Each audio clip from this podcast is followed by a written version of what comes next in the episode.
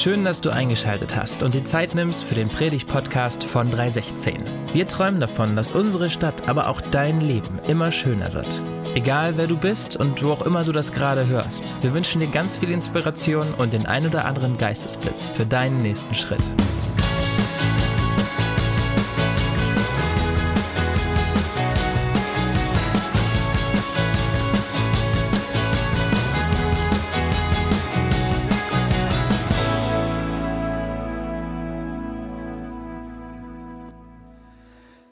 Lese uns noch den Bibeltext vor. Der steht heute im Psalm 77. Für den Dirigenten, für Jedutun von Asaf ein Psalm. Mit lauter Stimme rufe ich zu Gott, ja, ich schreie zu ihm. Mit lauter Stimme rufe ich, damit er mir ein offenes Ohr schenkt. In meiner Not suche ich den Herrn. Nachts strecke ich im Gebet meine Hände zu ihm aus und lasse sie nicht sinken. Doch im tiefsten Herzen finde ich keinen Trost. Denke ich an Gott, dann seufze ich. Grüble ich über alles nach, so verlässt mich der Mut. Du lässt mich die ganze Nacht keinen Schlaf finden. Ich bin so aufgewühlt, dass mir die Worte fehlen.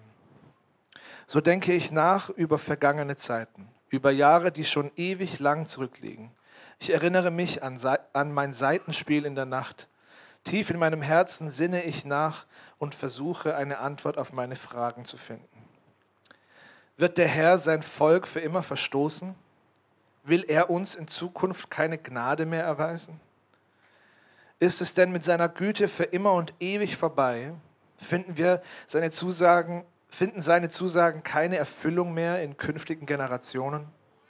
Hat Gott vergessen, barmherzig und gnädig zu sein? Hat er uns im Zorn sein Erbarmen entzogen? Ja, das ist es, was mich sehr quält, dass der Höchste nicht mehr so eingreift wie früher. Doch ich will mir die Taten des Herrn in Erinnerung rufen. Ja, ich will an deine Wunder aus längst vergangener Zeit denken. Ich sinne über all dein Wirken nach. Dein Handeln erfüllt meine Gedanken. Gott, heilig ist alles, was du tust. Wer sonst ist ein so großer Gott wie du? Du bist der Gott, der Wunder vollbringt. Den Völkern hast du deine Macht gezeigt.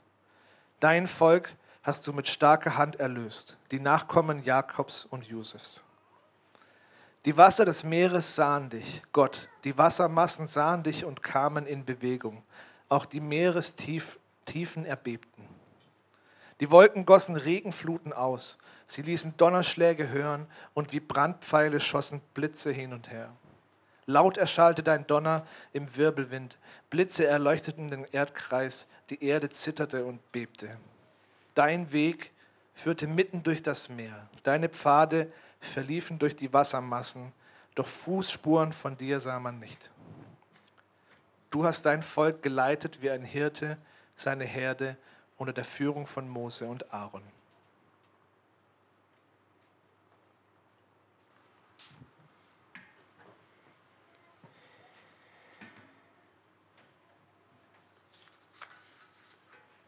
Ja, hallo in die Runde.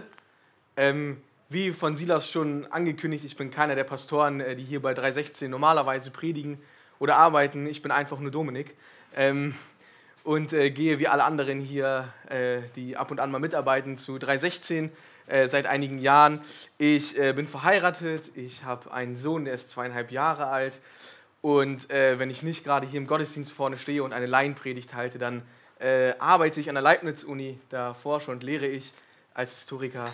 Ähm, und ja, ich werde heute die Predigt hier halten. Eigentlich nehme ich mir immer vor, öfter bei 316 zu predigen, aber es klappt halt einfach viel zu selten. Umso schöner, dass es jetzt äh, im Sommer mal einen Slot gab, in dem ich durfte und in dem es auch äh, ganz gut gepasst hat. Und einen kleinen Disclaimer vorweg, bevor wir ähm, in den Predigtext, den Silas gerade gelesen hat, einsteigen und uns dem Thema ähm, Zweifel und Glauben annähern ich war in der letzten Woche krank. Ich war erkältet. Ich hatte kein Corona, keine Sorgen, sonst wäre ich natürlich nicht hier. Aber äh, ich bin gesund, aber äh, meine Stimme ab und an äh, hüstelt sie noch. Also ich entschuldige mich jetzt schon vorweg für jedes kleine Hüsteln, das aus meinem Mund entweichen sollte, während ich versuche, hier die nächsten 30 äh, Minuten äh, was mit euch zu teilen. Also seht es mir bitte nach. Ja, wann war deine letzte schlaflose Nacht? Alle Eltern werden sich äh, sehr zeitnah an eine erinnern. Ähm, vor fünf Jahren veröffentlichte die Krankenkasse DAK einen Gesundheitsreport mit dem Titel Deutschland schläft schlecht. Ein unterschätztes Problem. Ja, laut der Erhebung der Krankenkasse hätten 80 Prozent der Arbeitnehmerinnen und Arbeitnehmer in Deutschland Ein- oder Durchschlafprobleme. Chronische und damit äh, ja, medizinisch wirklich relevante Probleme hätten immerhin 10 Prozent der Arbeitenden. Die Gründe dafür scheinen vielfältig zu sein, so die Studie. Zu viel Medienkonsum vor dem Schlafengehen, zu fettiges Essen am Abend, diverse Krankheiten oder Medikamente. Aber oder gerade auch emotionale Ursachen schienen weit verbreitet zu sein. Depression, Ängste, Sorgen und Nöte, ungelöste Probleme, finanzielle Sorgen, Stress und Druck. Ja, und ausblickend, der Hang zu Schlafstörungen aus diesen emotionalen Gründen scheint auch in den letzten drei Jahren, die ja aus mehreren Gründen herausfordernd waren und sind, auch weiter zugenommen zu haben. Und so wage ich die These heute mal zu äußern, äh, dass der ein oder andere der auch hier Anwesenden in den letzten Monaten mindestens einmal schlecht geschlafen hat. Ja, vielleicht auch verursacht durch diesen emotionalen Stress. Nun, der Beter des Psalm 77, der gerade gelesen wurde, ich weiß nicht, ob es euch aufgefallen ist, der macht keinen Hehl daraus, dass er eine schlaflose Nacht hat. Ja, dass er den ganzen, die ganze Nacht keinen Schlaf finden konnte. Er war so emotional aufgewühlt aufgrund all der Sachen, die er in diesem Psalm beschreibt, dass er nachts nicht schlafen konnte. Er lag wach, er betete, er rief zu Gott. Doch bevor wir ganz konkret auf diesen einen Psalm und den Autor, der nicht schlafen konnte, eingehen wollen, ähm, möchte ich mit euch einen kurzen Blick auf das werfen, was diese Psalmen und Psalm an sich als biblischen Text eigentlich besonders macht. Ja, diese Psalmen, davon finden wir ein ganzes Buch in der Bibel, das sind poetische und religiöse Texte, die vor allem im jüdischen aber auch im christlichen Gottesdienst einen festen Platz halten, hatten, also eine liturgische Funktion übernehmen und übernommen haben. Und in vielen Fällen wurden diese poetischen Texte musikalisch interpretiert und eben als Lied im Gottesdienst, im jüdischen Gottesdienst vor allem vorgetragen.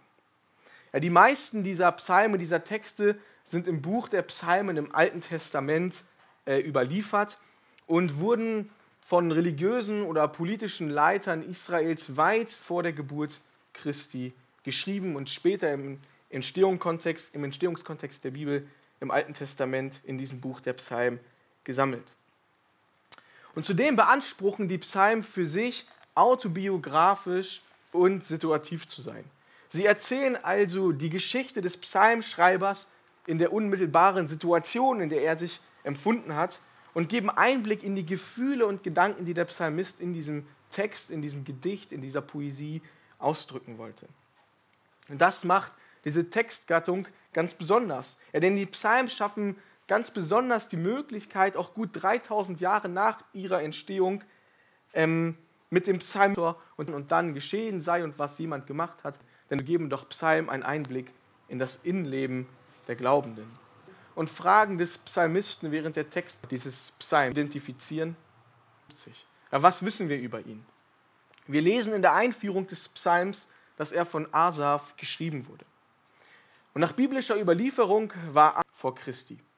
Und Asaf war ein jüdischer Levit, was bedeutete, dass er traditionell im Tempel arbeitete und religiöse Dienste ausführte.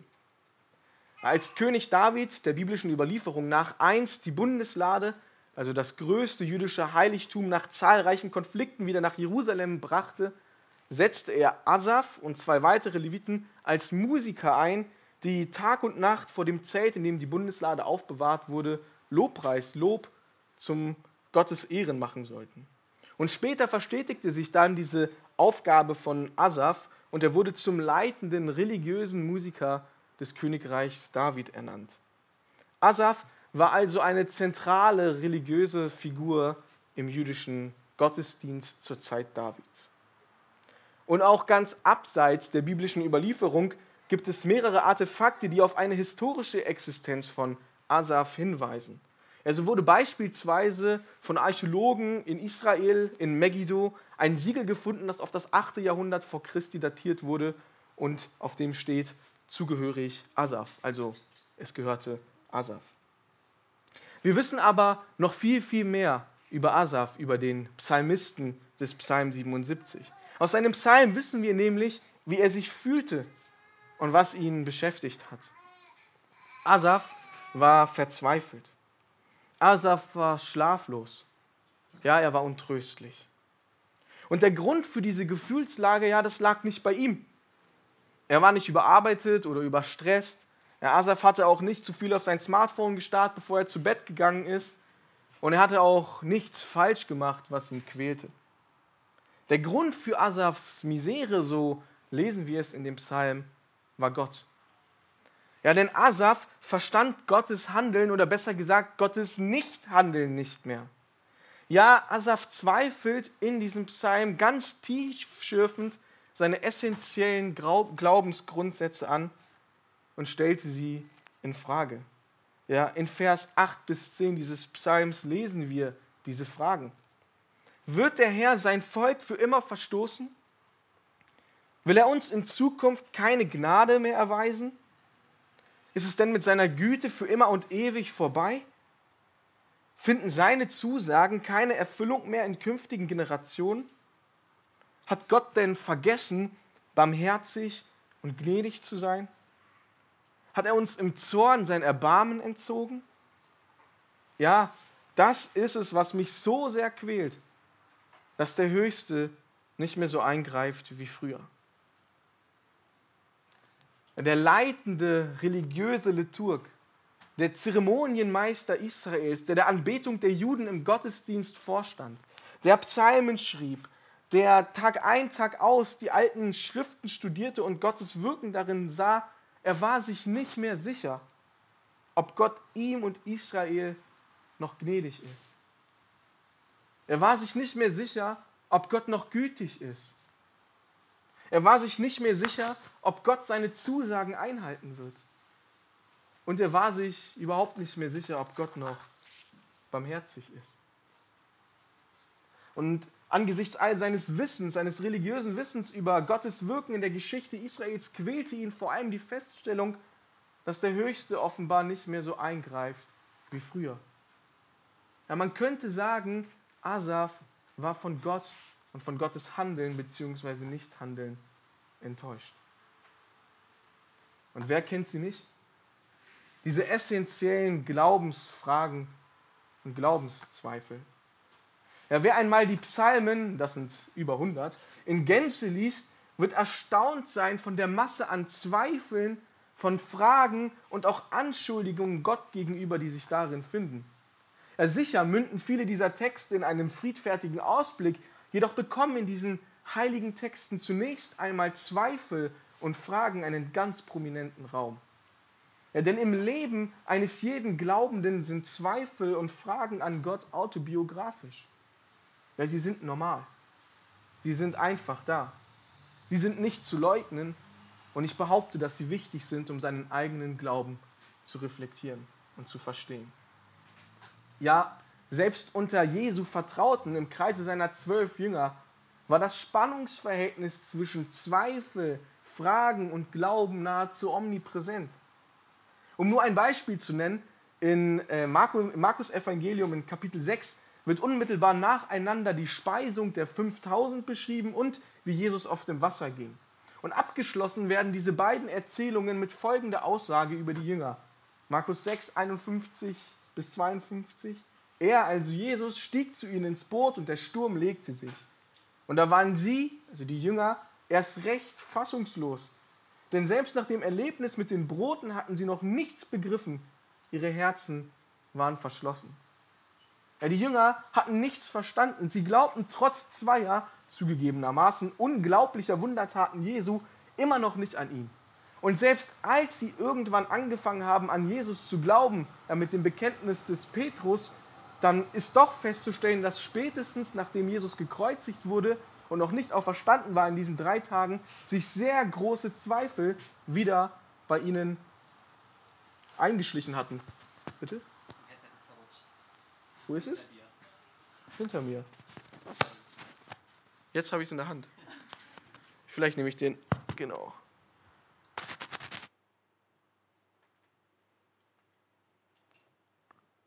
Ja, habt ihr denn überhaupt was mitbekommen? Gut. Also, wir hatten festgestellt, dass die zwölf Jünger gezweifelt hatten. Hoffe ich zumindest.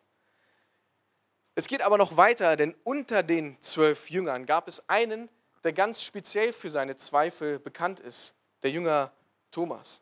Ja, schon als dann irgendwann alle Jünger davon überzeugt waren, dass Jesus wohl doch auferstanden ist, konnte Thomas das immer noch nicht glauben.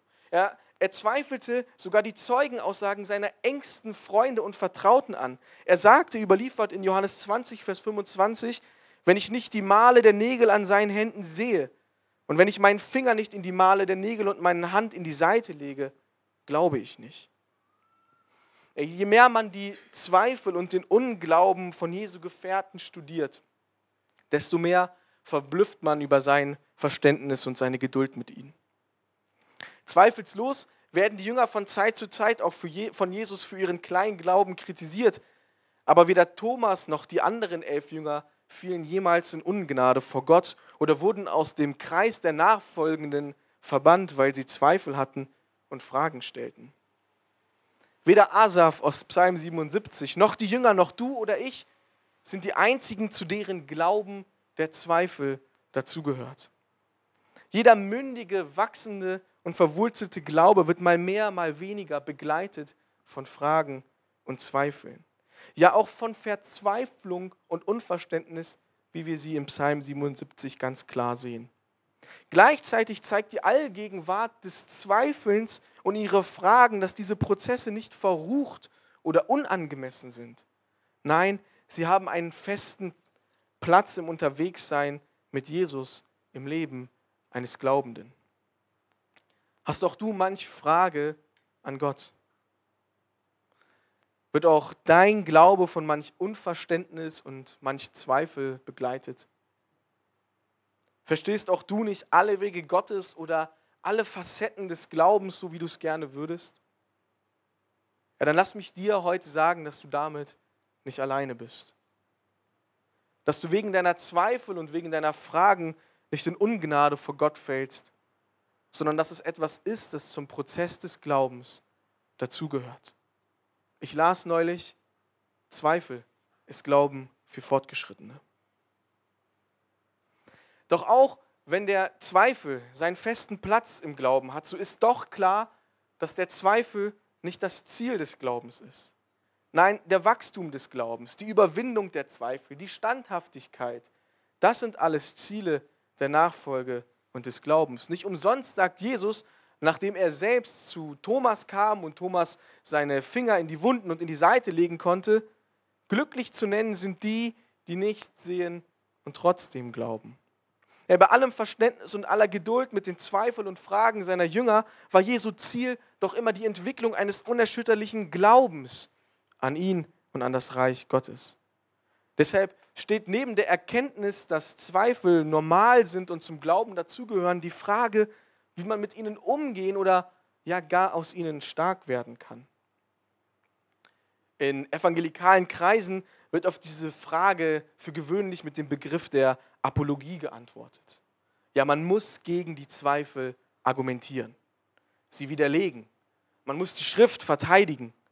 Und versteht, nicht, versteht mich nicht falsch, in den richtigen Kontexten hat die Apologie, die Verteidigung der Schrift auch Gutes bewirkt. Ja, doch auf individueller, auf zwischenmenschlicher, auf seelsorgerlicher Ebene, da ist Apologie doch meist sehr unangebracht. Es hätte Asaf herzlich wenig geholfen, wenn ihn ein anderer religiöser Leiter hartherzig darauf hingewiesen hätte, dass der Unglaube des Volkes Israels beim Auszug aus Ägypten von Gott bestraft wurde und sie deshalb 40 Jahre durch die Wüste wandern mussten und er seine Zweifel nur beiseite schieben und ja besser glauben sollte. Das hätte ihm herzlich wenig geholfen. Stattdessen sehen wir in Asafs Psalm zwei ganz andere Umgangswege mit Fragen und Zweifeln. Erstens, Asaf spricht mit Gott und seinen Glaubensgeschwistern über seine Zweifel und seine Fragen an Gott. Der erste Adressat von Asafs Psalm ist Gott. Ja, mehr als 20 Mal spricht Asaf Gott im Psalm 77 direkt an. Seine Verzweiflung bringt er zu Gott und sucht trotz aller Zweifel und Fragen die Nähe Gottes. Ja, weil Zweifel und Fragen ein immanenter Teil des Glaubens sind, gehören sie auch zu der Beziehung zwischen dir und Gott. Sie können Platz in deinem Gebet, deinem Lobpreis oder deiner Lektüre der Bibel haben. Auch sie möchte Gott hören und dem Vater offen, ehrlich und direkt sagen, woran der eigene Glaube leidet, kann gleichzeitig befreien und beruhigen. Asaf teilt seine Zweifel, Fragen und Gedanken, aber auch mit der Gemeinschaft der Glaubenden.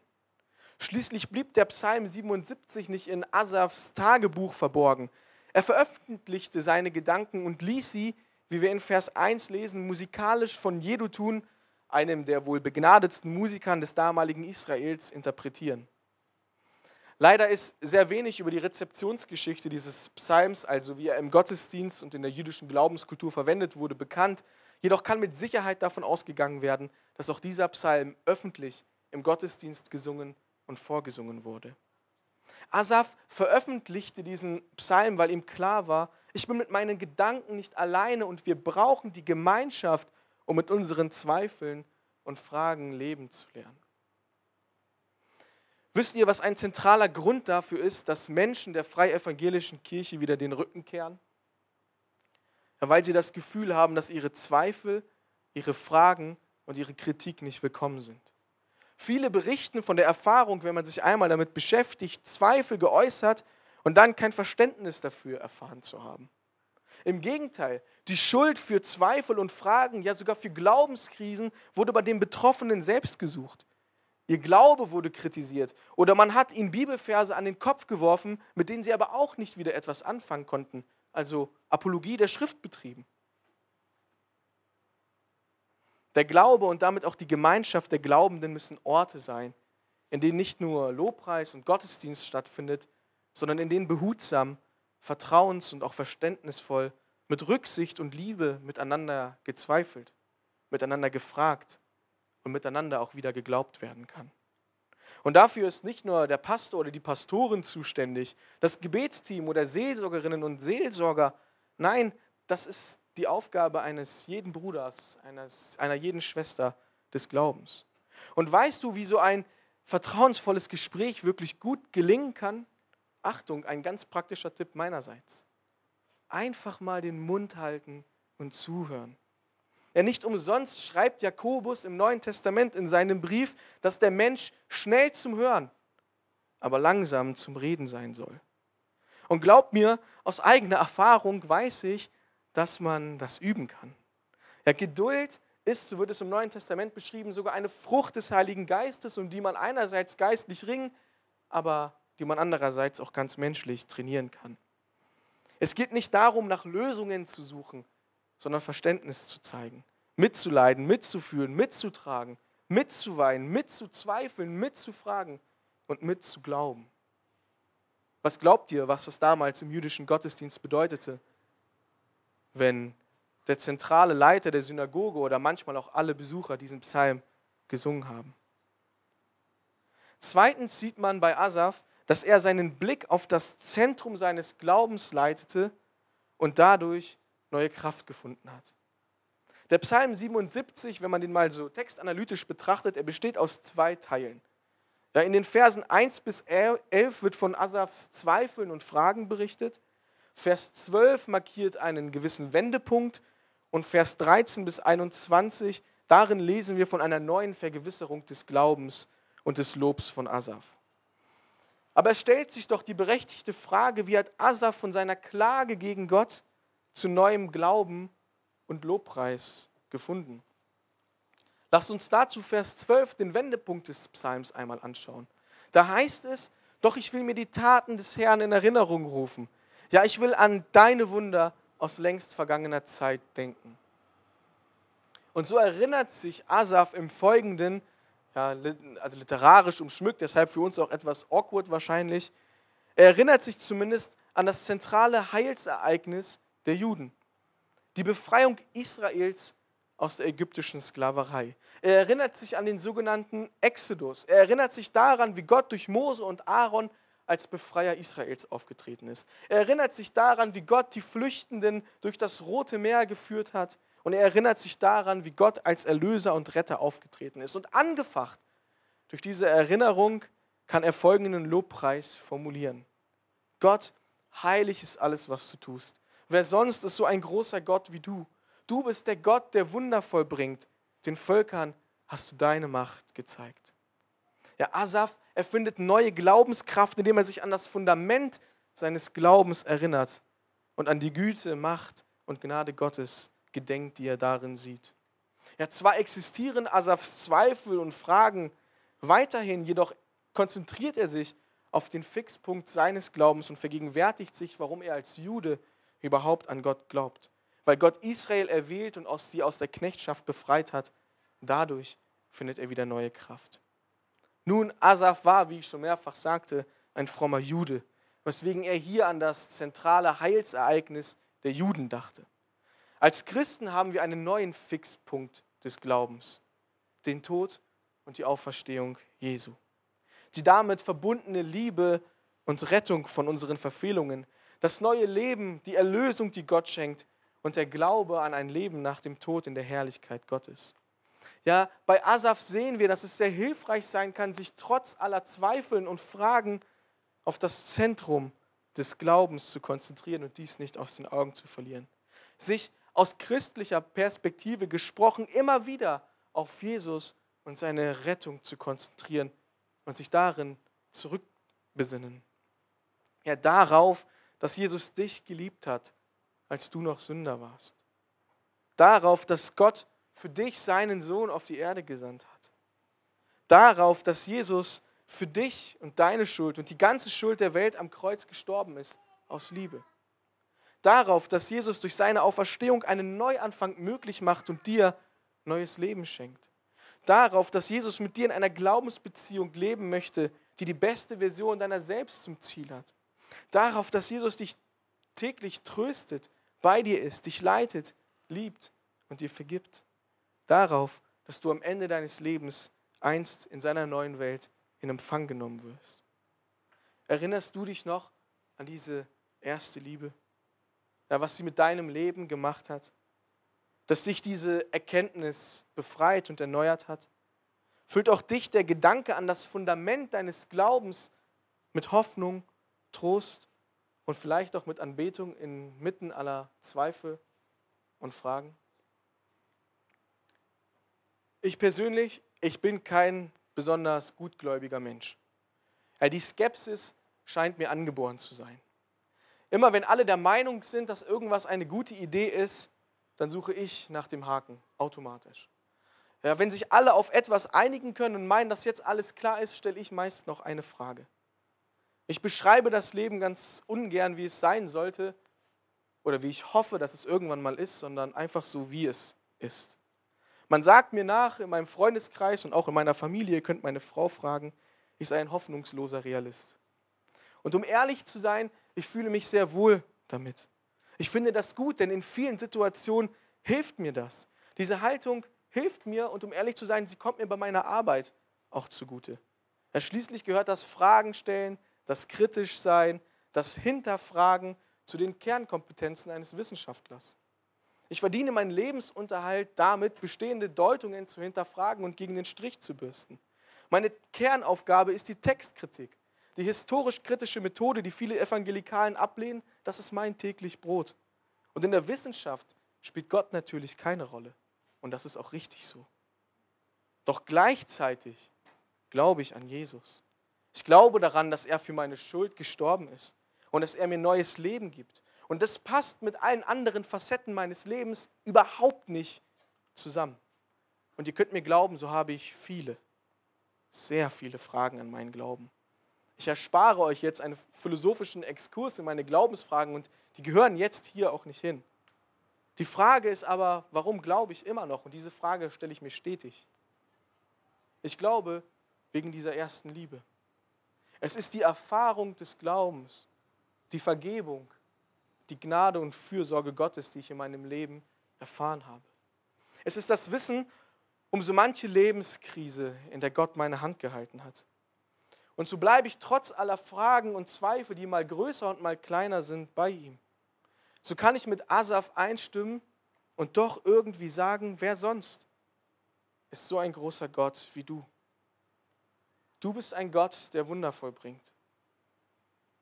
Wisst ihr, was mich ganz persönlich an Psalm 77 noch berührt?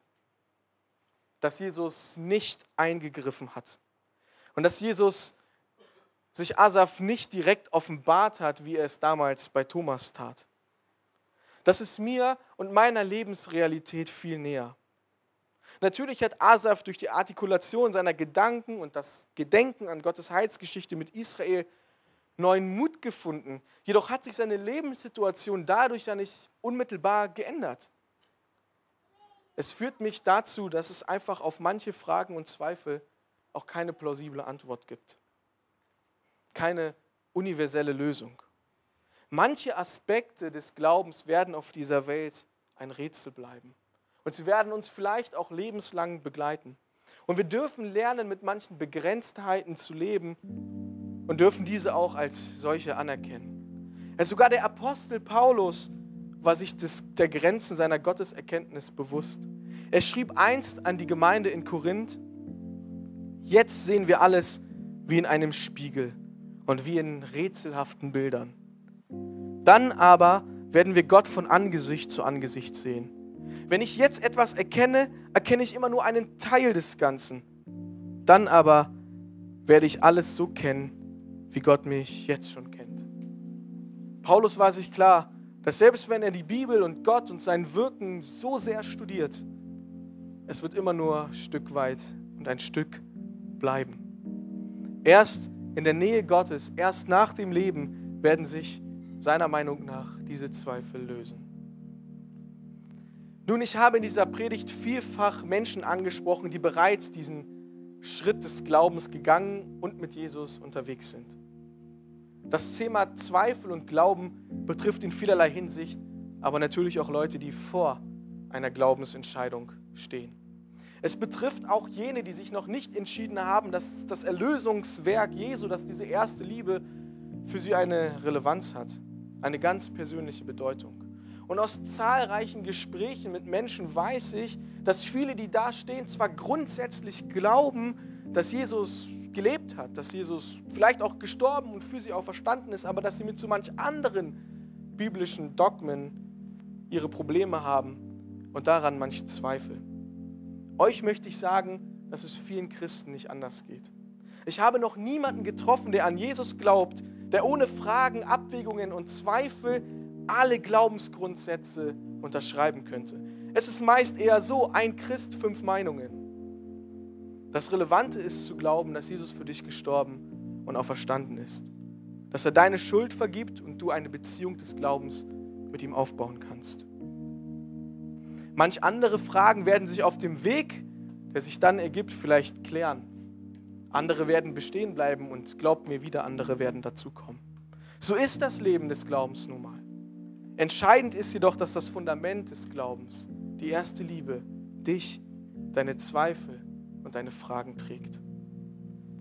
Lass mich dich heute fragen, was hindert dich? Glaubst du, dass Jesu Tod und Auferstehung für dich relevant sind? Dann geh heute doch diesen Schritt des Glaubens. Und lasst mich ganz summierend, ja, zusammenfassend festhalten, solange wir noch zwischen Glaube und Zweifel leben, ja, so wollen wir unsere Fragen und unsere Zweifel anerkennen. Für uns selbst. Wir wollen sie aber auch mit Gott und unserem Nächsten teilen. Und wir wollen uns immer wieder in Situationen der Verzweiflung an das Fundament unseres Glaubens erinnern und daraus vielleicht Kraft schöpfen.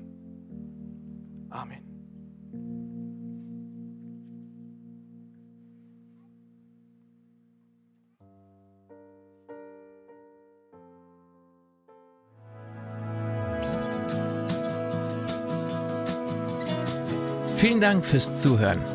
Für weitere Informationen zu 316 besuche uns doch auf unserer Homepage 316.de. In deinem Namen, in deinen Armen, mit deiner Liebe können wir es schaffen und Hannover schöner machen.